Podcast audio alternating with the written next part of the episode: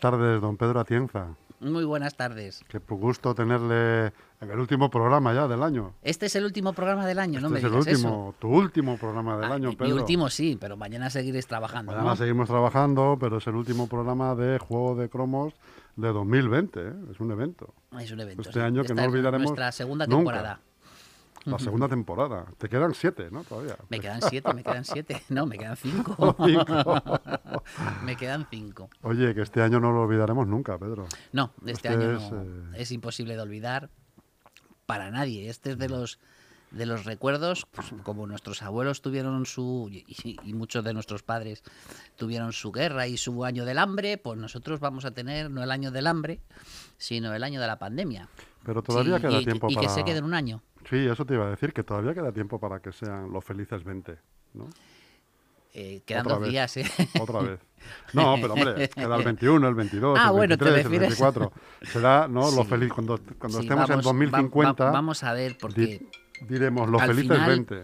al final de cuando esto es como lo del ave fénix no Eh, que al final vamos a resurgir de nuestras cenizas no no quiero ser muy radical entiéndaseme eh, la semejanza que estoy haciendo. Y yo creo que de toda crisis eh, se sale fortalecido si uno la sabe gestionar bien. Y, nosotros los españoles yo creo que hemos sabido siempre gestionar eh, salvo la última crisis pero gestionar bastante bien la, la salida de crisis. Y yo creo que de todas las crisis hemos salido reforzados por hacer, por poner unos ejemplitos así eh, del pasado, ¿no? Pero de la crisis de los 70 eh, con los pactos de la Moncloa, yo creo que salió una democracia muy fortalecida y además una economía eh, bastante, bastante bien equilibrada, que eso se sostuvo sobre todo en los, primeros años de gobierno de Felipe González. Luego llegó la crisis de los 90, que la crisis de los 90 después de, de nuestros... Yo creo que tuvimos la suerte de tener dos grandes eventos, como fue la Expo de Sevilla y Barcelona 1992, que hizo ver al mundo que España es capaz de organizar esos grandes eventos y eso y, y- y aunque fue una crisis también profunda eh, se salió bastante fortalecido yo creo que disfrutaron en este caso los gobiernos de José María Aznar y el primer eh, mandato de José Luis Rodríguez Zapatero. Y de esta última crisis de la crisis de los 2000 sí que creo que eh, no hemos salido muy fortalecidos. Yo creo que ha sido una crisis muy profunda donde ese austericidio que ha proclamado la Unión Europea y estos neoliberales que, que nos estaban dictando eh, hicieron que saliéramos de una crisis con bastante desigualdad. Y ahora nos ha venido la pandemia y la pandemia yo creo que ha puesto en el espejo todo eso y gracias a ese espejo hemos visto que la única manera de que un país salga fortalecido es si internamente su estructura económica y su estructura de producción está fortalecida. Yo creo que si la, la gran lección que hemos eh, aprendido todos de esta pandemia es que necesariamente tenemos que tener una producción eh, de emergencia, llamémosle así, que tiene que hacerse en este país. No podemos depender ni de China, ni del resto de Europa, ni de Estados Unidos. Tenemos que depender de nosotros mismos. Pues a ver si es verdad que hemos aprendido esa lección. Eso Pedro, espero, eso espero. Sabes que la historia se repite, ¿no? Tradicionalmente. No Mm. Sí. aprendemos, da la impresión de que no aprendemos.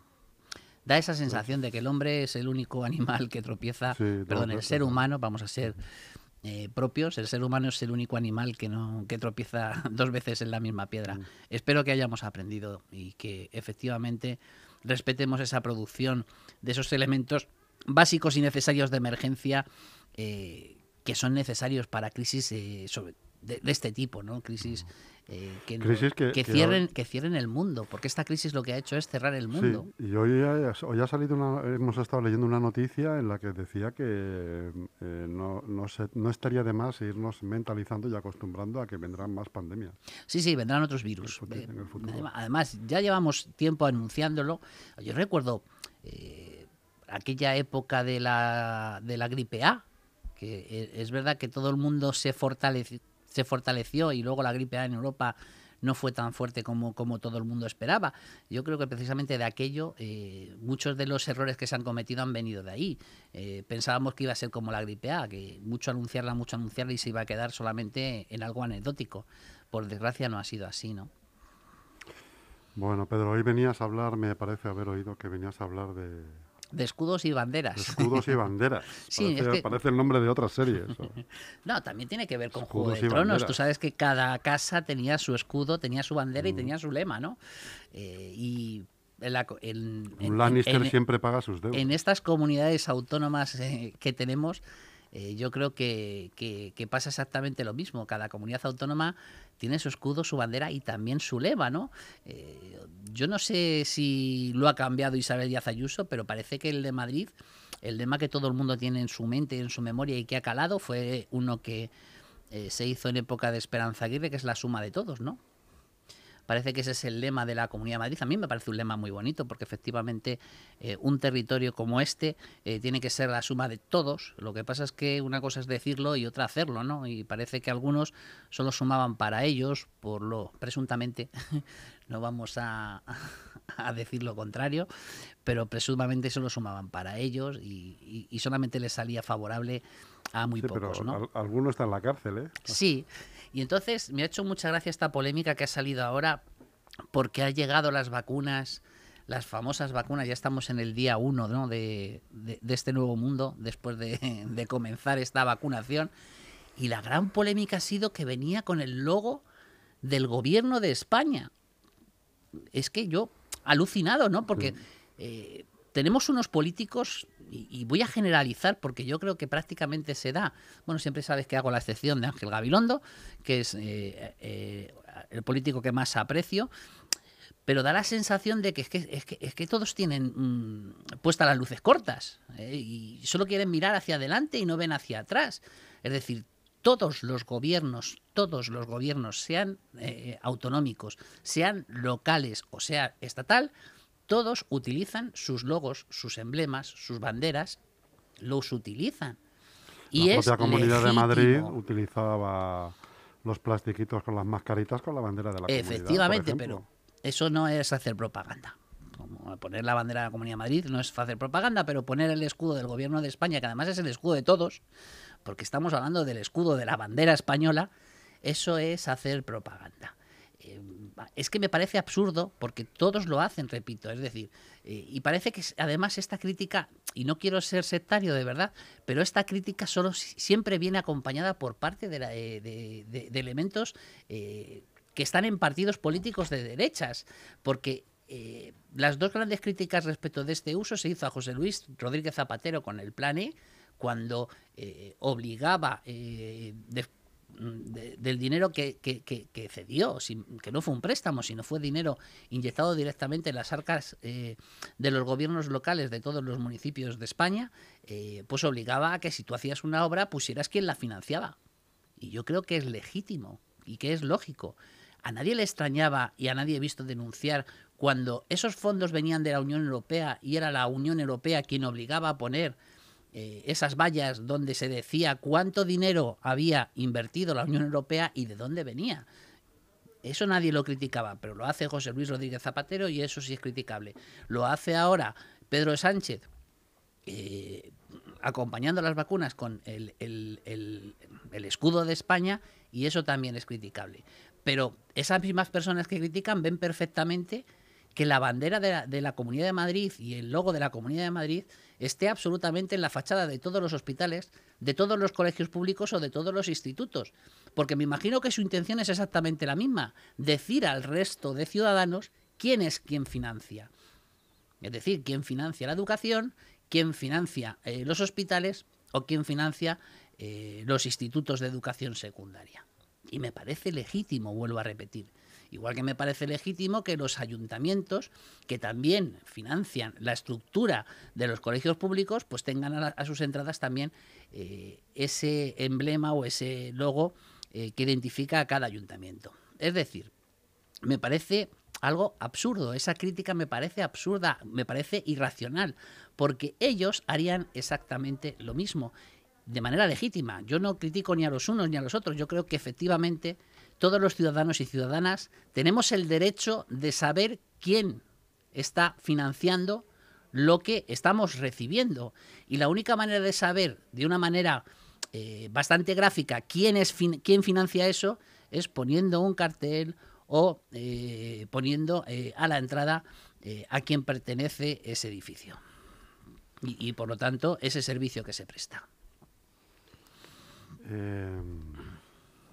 Sin embargo, eso es un mal endémico, que es otra de las cosas de las que no se aprenderá nunca, que es del el uso torticero de la, de, la bandera en sí. O sea, cuando, cuando la bandera se, eh, se, le, se, le, acusa al que lo hace de uso de esa bandera. Efectivamente, pero en este caso es diferente. Es decir, no es lo mismo un abuso de un, de un, de un símbolo, de un emblema, eh, como te acuerdas que criticábamos en el programa de las luces de Navidad, por ejemplo, eh, que eso es un abuso al uso legítimo, eh, que en este caso, de verdad que tampoco ha sido mm, quiero decirte que es que lo veo tan lógico y lo veo tan racional que es que me parece me parece absurdo. Pero sí quería poner en valor que pues eso que muchas veces esas luces cortas que tienen los políticos al final nos las irradian a nosotros y nosotros tenemos que tener un poquito más eh, de sentido común y un poquito más de amplitud de miras y decir, oye, mira, eh, este señor o esta señora que está criticando esto, ¿qué es lo que hace ella en su vida diaria? Y lo hace exactamente igual, y repito, de manera legítima, que no es criticable. Es decir, eh, cuando Isabel Díaz Ayuso hizo esa rueda de prensa después de la reunión de Pedro Sánchez, hubo muchísima gente que criticó por las innumerables banderas de España y de la Comunidad de Madrid que tenían detrás. Pero esas críticas venían más por ese gasto innecesario de, de tan fastuoso escenario, ¿no? Pero el uso de la bandera no tendría que no tiene que ser criticado. En este caso puede ser criticado el exceso, pero no el uso de la bandera. Si se reúne el gobierno de la Comunidad de Madrid con el gobierno de España, lo lógico que es que en esa rueda de prensa haya símbolos que identifiquen a ambas partes. Igual que si viene un mandatario extranjero, veremos que Pedro Sánchez o el ministro, ministro de Asuntos Exteriores dan esa rueda de prensa conjunta con las banderas, eh, en este caso con dos banderas nada más, una por cada eh, país que hace esa rueda de prensa común. Eso es, Pedro. Estoy de acuerdo contigo. No puedo, no puedo discutirte nada de lo que dices hoy porque estoy. Pero me puedes picar, puedes hacer un poquito de abogado del diablo que tú sabes hacerlo muy bien. Te puedo pinchar ahí un poco para que te revuelvas. sí. Pero es verdad que a mí me resulta curioso porque eh, eh, esas críticas eh, son muy de... ¿Te acuerdas de los think tank que hablábamos también este año? Pues nacen de, eso, ¿no? Nacen de, coge esta vera, esta vereda. Mira, recuerdo yo una, una historia que pasó aquí en, en el ayuntamiento de Leganés, que algo muy absurdo ¿Hace como fue, estoy hablando de los, pues, de los años 2007, 2008, 2009. Eh, es decir, que algo, algo muy absurdo y que todos los alcaldes tenían, que era la adquisición de un vehículo oficial eh, de que estaba sustituyendo a un vehículo que tenía más de 10 años de antigüedad. Vamos a ver, es decir, que no estamos hablando de, de cambiar de coche cada año. Fue cogido como leitmotiv y como bandera política eh, de, primero de un partido político que fue Unión por Leganés y luego eh, a continuación lo magnificó todavía muchísimo más, elevándolo incluso a plano nacional eh, el Partido Popular, ¿no? Y era algo lógico y algo normal y algo racional. Y exagerando además el coste, mezclando el coste del propio vehículo con el coste de la seguridad que en aquellos momentos, ahora no tanto, gracias a Dios, pero en aquellos momentos recordemos eh, que esas, eh, esa campaña electoral eh, terminó con un atentado de ETA que, hizo al Partido Socialista, por ejemplo, suspender el mitin que tenía precisamente en Leganés, en la plaza eh, de toros de la, de la cubierta, ¿no? Es decir, que estábamos hablando de aquella época y efectivamente la seguridad era un gasto añadido, pero ese mismo partido político, el Partido Popular, que criticaba aquí en Leganés eh, la adquisición de un vehículo, ahora no me acuerdo de la cantidad, pero es que su me hacía mucha gracia porque el coche de Alberto Ruiz Gallardón, alcalde de Madrid en aquel momento, eh, costaba 10 veces más. Era un vehículo blindado. 10 veces más. Es decir, exactamente el alcalde del vehículo de Alberto Ruiz Gallardón, no por el blindaje, sino me imagino que por eh, las cosas que tenía el interior, y en este caso era un coche de serie, no tenía nada en el interior, pero costaba medio millón de euros. Y es verdad que mucho del coste se lo lleva efectivamente la seguridad. Pero ese mismo partido político critica aquí lo que permite a su, eh, a su compañero en, en, el Ayuntamiento de Madrid. esas son las cosas que digo yo que tenemos que tener los ciudadanos en la cabeza cuando eh, escuchamos estas cosas. Es decir, eh, vamos a ver, eh, basta ya de demagogia, basta ya de dos varas de medir. hay que empezar a, a, meter en la política el sentido común. Y voy a hacer un guiño al programa anterior, ¿no? Como dice Soraya, ¿no? Hace falta, pues al final, gente como Soraya, que aunque que, puede acertar o se puede equivocar, pero dice verdades como puños y las dice como tienen que sonar. Yo creo que eh, esa frescura eh, necesitamos llevarla a la política también. Es decir, necesitamos de empezar a manejar ese lenguaje ambiguo y empezar a decir las cosas como son, gusten o no gusten. Es decir, eh, y, como digo yo, lo ideal es que el político hable de sus principios, de sus ideas, de sus valores, que eso es precisamente lo que tiene, eh, lo que yo veo que está bastante más abandonado, porque lo que gana en el discurso político, y este es un buen resumen para este último programa del año, pero lo que está ganando desde hace mucho tiempo, pero es que este año también se ha notado muchísimo, en ese discurso político es el ataque al adversario, que no, es ni siquiera enemigo, ¿eh? el ataque al adversario. Debemos de empezar, y, para eso yo creo que los medios de comunicación seríais una gran ayuda, deberemos de empezar a pensar y a forzar a los políticos eh, que lo que tienen que hacer es eh, remar todos a favor, con sus diferencias, que es lo que tienen que exponer. Y la mejor manera de exponer las diferencias es precisamente basarlas en sus ideas, en sus principios y en sus valores. Sé que esto es proclamar en el desierto, lo sé pero yo, yo no me cansaré de intentar eh, dignificar eh, este, esta tarea, que no es ni siquiera un trabajo, esta tarea que es la política y sobre todo la política local.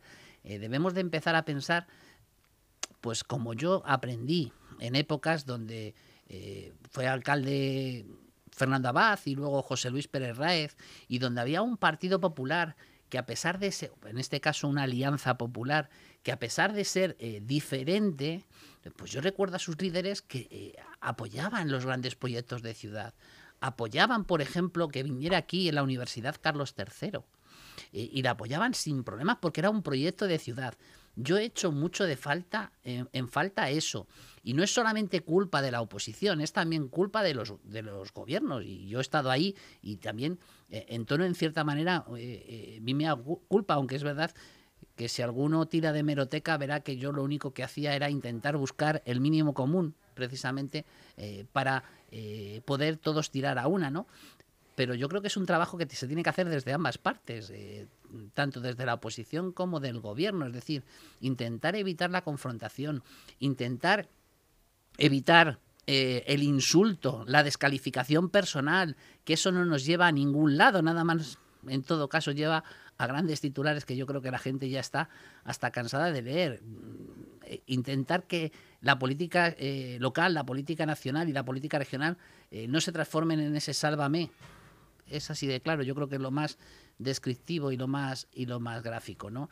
Y, yo creo que es un trabajo que tendríamos que hacer todos. Y yo ahí, pienso que pues vosotros sois un ejemplo como medio de comunicación, porque lo que buscáis es la noticia, eh, en, en, su, en su aspecto positivo, es decir, no magnificáis el insulto, no magnificáis la descalificación, sino que magnificáis es lo que se propone, la acción. Eh, y yo creo que es un ejemplo que, no es por porque esté aquí y echaros eh, flores, pero es que es verdad. Es decir, cuando tú ves una noticia mm, vuestra, pues es una noticia que efectivamente lo que destaca es la acción pero no destaca el insulto, no destaca la descalificación. Eh, yo creo que eh, tipo, este tipo de periodismo ayudaría mucho a calmar la política nacional. Seguro. Pero ahí es verdad que los grandes medios, que al final son los que manejan eh, pues, el sentido de, este, de este cuarto poder, elevan eso, elevan el insulto, es decir, de un discurso de 20 minutos, al final se quedan con el, la, la descalificación al contrario. Eh, ojalá el 2021, este año que empecemos, empiecen a cambiar estas tornas, pero también nosotros como mm. ciudadanos eh, podemos hacer mucho y podemos criticar, no trolear, eh, o los trolíticos, como decía mm. Soraya, no, no ser trolíticos, no trolear, sino decirle al, al, al político que ponga un tuit descalificativo, eh, pues criticarle, es decir, no trolearle, criticarle, decirle, oye, mire usted, por este camino no queremos que vayan. Eh, ¿Qué propone usted? Díganos qué propone usted, sin insultos, sin descalificaciones y sobre todo sin descalificaciones personales. Puede usted criticar la política en cuestión, eh, la acción en cuestión, lo que usted no puede es denigrar, descalificar, al contrario. Pedro, pregunta de examen. Dígame. Quitando del medio la pandemia, el COVID, el confinamiento, quitando eso de en medio, ¿cuál crees tú que es eh, la noticia del año? a nivel local, a, nivel, regional. a nivel nacional. Uf, está complicado porque es que el COVID se ha llevado absolutamente todo, todo. Es decir, eh, es que la noticia del año es la vacuna. Es que es así. Quitando el aspecto sanitario, si quitamos el aspecto sanitario, uy, está muy, muy complicado, porque ya digo, es que estamos hablando de algo que empezó en marzo. Ha pasado algo últimamente. Que empezamos en marzo. que hacía un montón de meses que. ¿Qué tienes en mente? Los presupuestos. Ah, bueno, por ejemplo, si, hablas a nivel local. Eh, no, a nivel nacional. a nivel nacional, los presupuestos, sí, pero. Los han aprobado, ya está, ya está funcionando. Sánchez con, sus propios presupuestos, ¿no? Que políticamente puede ser la noticia la no. Puede ser, no, yo digo yo, no sé, igual para ti es otra. Es que para mí eso es algo que debería ser ordinario. Es decir, es verdad que se hace extraordinario por el por el, los antecedentes, ¿no? Eh, joder, joroba, es que estamos sustituyendo un presupuesto de Montoro. O sea, es que es así de, de, cruda la realidad. Pero claro, a mí eso no me parece la gran noticia porque es una noticia. Sí, pero es que lo que tú dices, como el COVID se lo ha llevado todo, a nivel informativo y a nivel mediático y emocional.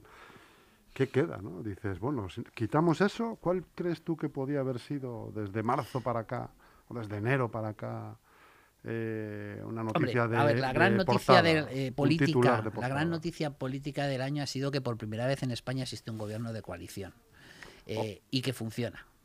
Yo, creo que esa, yo creo que esa sería la políticamente la gran y que estamos aprendiendo a gobernar en coalición por primera vez en la en, en, esta etapa de democracia no aquí en Leganés bueno a nivel de Comunidad de Madrid para no saltarme ninguno eh, la, gran noticia es, eh, en este caso yo creo que es negativa, ¿no?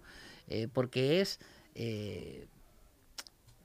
el, mantenimiento de un sistema de una manera muy forzada, porque yo creo que en este caso Partido Popular y Ciudadanos en la Comunidad de Madrid tienen más cosas que les están separando, que les están uniendo, pero la gran noticia de, este año es, o, de, a nivel de Comunidad de Madrid, es sobre todo eh, que Vox influye en, en, los presupuestos o en, en, la vida política de la Comunidad de Madrid de una manera notoria y lo estamos viendo en aspectos que se están... Bueno, eh, Vox y Bildu también.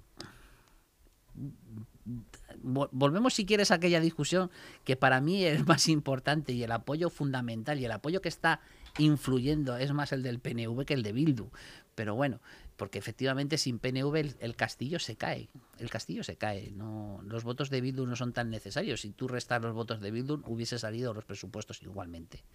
Es decir, que no, no han influido tanto como, por ejemplo, que para mí es la pieza fundamental eh, de esa mayoría extraña, como dicen algunos, la mayoría Frankenstein. A mí no me gusta llamarla así porque mm, también podemos tirar al pasado y buscamos mayorías Frankenstein. Solo recuerdo una frase, lo de Puyol enano habla castellano y todo el mundo sabrá a lo que me estoy refiriendo. ¿no? Entonces, eh, para mí, eh, en, la Comunidad de Madrid o en Andalucía, pero hablando de la Comunidad de Madrid, es que Vox se está viendo la influencia real en las políticas. ¿no? Y a nivel local, eh, lo dije en el anterior programa y lo vuelvo a repetir, para mí la gran noticia es que por fin parece existir, después de 10 años prácticamente, 9 años prácticamente, una mayoría estable. Gracias, en este caso, al gobierno de coalición, que aquí en Leganés no es tan raro ni tan extraño, eh, del Partido Socialista, esta vez con Más Madrid le ganemos, pero eh, ese cambio que ya se veía venir a, a, la finalización del mandato anterior del Grupo Municipal Ciudadanos ha hecho que por fin en Leganés podamos estar viendo una mayoría estable para poder sacar proyectos adelante. Y efectivamente, uno de los frutos ha sido eh, algo que tendría que ser ordinario, pero en este caso también aquí en Leganés es extraordinario, eh, aunque es verdad que aprobé yo unos presupuestos, pero de una manera un poquito eh, extraña, puesto que ULEG me dio los votos sin ni siquiera intentar influir en ellos, pero en este caso sí que se ha ganado esa aprobación, aunque sea como fue, de la aprobación inicial de los presupuestos, eh, es decir, casi prácticamente eh, en, el último minuto, pero se consiguió, eh, perdón, de las ordenanzas. Me estoy me estoy yendo a, a, la aprobación inicial y final de las ordenanzas. la aprobación inicial fue con el voto de calidad de, de, del alcalde pero aunque fuera así, eh, sí que se nota una cierta estabilidad gracias precisamente a ese cambio de comportamiento, eh, cambio de bloque eh, que ha tenido el Grupo Municipal Ciudadanos, que vuelvo a repetir, ya se veía a, final, a, final, a finalizar el anterior mandato que esa mayoría natural que se estaba formando eh, iba a ser la que es ahora, la del Partido Socialista, más Madrid le ganemos, en aquel momento solamente le ganemos, y el Grupo Municipal Ciudadanos. Otro de los titulares podría ser, que no lo hemos mencionado, hemos mencionado los presupuestos, la coalición, ¿no? el rey emérito. Sí, pero no quería, no quería sido... Mm, dar titulares negativos, porque, porque entonces nos podemos, nos podemos, necesitamos media hora. Sí, efectivamente, por desgracia, la peor es otra noticia, de las cosas que el COVID sí, ha eclipsado, eh, ¿no? Yo creo que no lo ha eclipsado. Tú fíjate si es tan Hombre, grande que yo creo que lo del rey emérito no lo ha eclipsado. Y a mí me da eh, en cierta manera, eh, iba a decir me da pena, pero no me da pena. Eh, lo que me da pena es lo que voy a contar, no la persona, ¿vale? Es decir, que la invio, inviolabilidad de la figura del rey eh, lo que ha provocado es precisamente el efecto contrario que, que, que tiene esa, esa, esa, ese articulado de la ley, de la, de la Constitución, la, la inviolabilidad. Porque para todo el mundo el rey ha quedado como un vulgar lo entrecomillo, ¿vale? Pero como un vulgar ladrón. Porque además es una persona que él mismo se ha quitado el derecho a defenderse. Es decir, que no puede defenderse. Que no podemos ni siquiera saber si va a ser inocente o culpable, porque no se le va a poder juzgar por lo que todo el mundo ha podido leer o ha podido eh, publicar. Para mí es la peor noticia del año eh, que, es verdad que es continuada en el tiempo, pero el comportamiento, presunto comportamiento que ha tenido el rey emérito y que va a quedar así porque no vamos a tener juicio, yo soy de los que está convencido de que no va a haber juicio contra el rey emérito, eh, pues, pues va a quedar así ya para los anales y, en los libros de historia. Y es una pena porque es verdad que si tú valoras eh, los aspectos positivos, solamente los aspectos positivos del reinado de Juan Carlos eh, I, podido quedar como uno de los grandes reyes de España. Y al final mm, va a quedar eh, relegado en los libros de historia precisamente por estas, estos presuntos malos comportamientos que parece haber tenido durante uh -huh. todo su reinado, además. ¿Qué te pareció la primera Nochebuena del rey fuera de España, por, por ejemplo? Hombre, yo no he seguido la primera Nochebuena del fuera del, pero sí he, he, el discurso. Pero no te ha parecido extraño, ¿no? Que un rey emérito abandone yo su creo territorio. Que los Borbones, eh, yo creo que si se les conoce es por haber abandonado eh, precisamente por comportamientos eh, anómalos España, ¿no? Eh, vamos, eh, no es el primer Borbón eh, que ni nació en España y no sé si que morirá. En polvorosa, no, no, sé si morirá en España, es la duda que tengo. Pero yo pensaba que te ibas a referir a, al discurso de, de Nochebuena de, de, nuestro actual rey Felipe VI, ¿no? Eh, me parece un discurso esperado, es decir, a mí no me sorprendió absolutamente nada. Si todo el mundo eh, iba a esperaría que iba a hablar de su padre, está muy equivocado. Porque al final, y me va, va a sonar un poquito eh, de película también, eh, la familia es la familia. Y, lo mismo que yo creo que ninguno de nosotros hablaríamos públicamente mal de nuestro padre si nuestro padre fuera una mala persona, públicamente seguramente que no hablaríamos mal, otra cosa es de puertas para adentro, pues eh, yo no esperaba nada diferente del rey.